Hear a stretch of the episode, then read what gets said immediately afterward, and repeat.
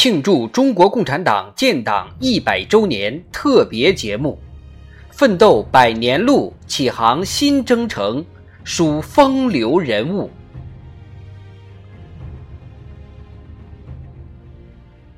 赵一曼，干将热血握中华。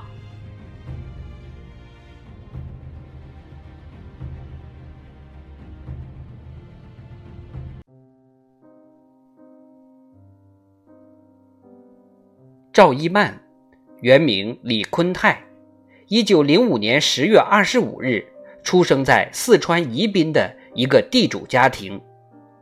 五四运动爆发后，赵一曼开始阅读《向导》《新青年》《妇女周报》等革命书刊，接受革命新思想。一九二三年冬，赵一曼加入中国社会主义青年团。一九二六年夏。加入中国共产党。同年十一月，他进入武汉中央军事政治学校学习。一九二七年九月，赵一曼前往苏联莫斯科中山大学学习。次年回国后，在宜昌、南昌和上海等地秘密开展党的工作。一九三一年九一八事变后。赵一曼被派往东北地区发动抗日斗争，他先后任满洲总工会秘书、组织部长、中共滨江省诸河县中心县委特派员、铁北区委书记，领导工人进行罢工运动，组织青年农民反日游击队与敌人进行斗争。在一首《滨江述怀》的诗中，抒发了他坚定的。抗日意志，为惜头颅新故国，干将热血握中华。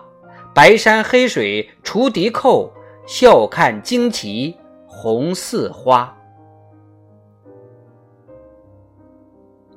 一九三五年秋，赵一曼任东北抗日联军第三军一师二团政治委员。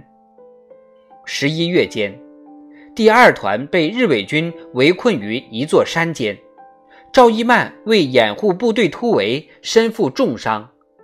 养伤期间被日军发现，战斗中再度负伤，昏迷被俘。被俘期间，日军对赵一曼施以酷刑，用钢针刺伤口，用烧红的烙铁烙皮肉，逼其招供。他宁死不屈，言辞痛斥日军侵略行径。为了得到口供，日军将他送进医院监护治疗。在医院里，他积极宣传抗日救国的道理，教育争取看护和看守人员。一九三六年六月二十八日，赵一曼在医院看护和看守帮助下逃出医院，但很快。被追敌，再度抓捕，受到更加残酷的刑讯。一九三六年八月二日，赵一曼被押上去朱河的火车，他知道最后的时刻到了，他给心爱的儿子写下遗书：“灵儿，赶快成人，来安慰你地下的母亲，我最亲爱的孩子呀。”母亲不用千言万语来教育你，就用实行来教育你。在你长大成人之后，希望不要忘记，你的母亲是为国牺牲的。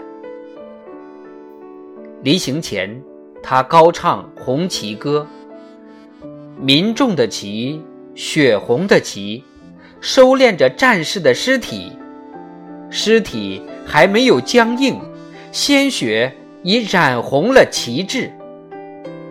他高呼：“打倒日本帝国主义，中国共产党万岁！”壮烈牺牲，年仅三十一岁。为纪念赵一曼，哈尔滨的一条主要街道命名为伊曼大街。他的故乡宜宾市建有。赵一曼故居、赵一曼纪念馆等。赵一曼二零零九年当选一百位为新中国成立做出突出贡献的英雄模范人物。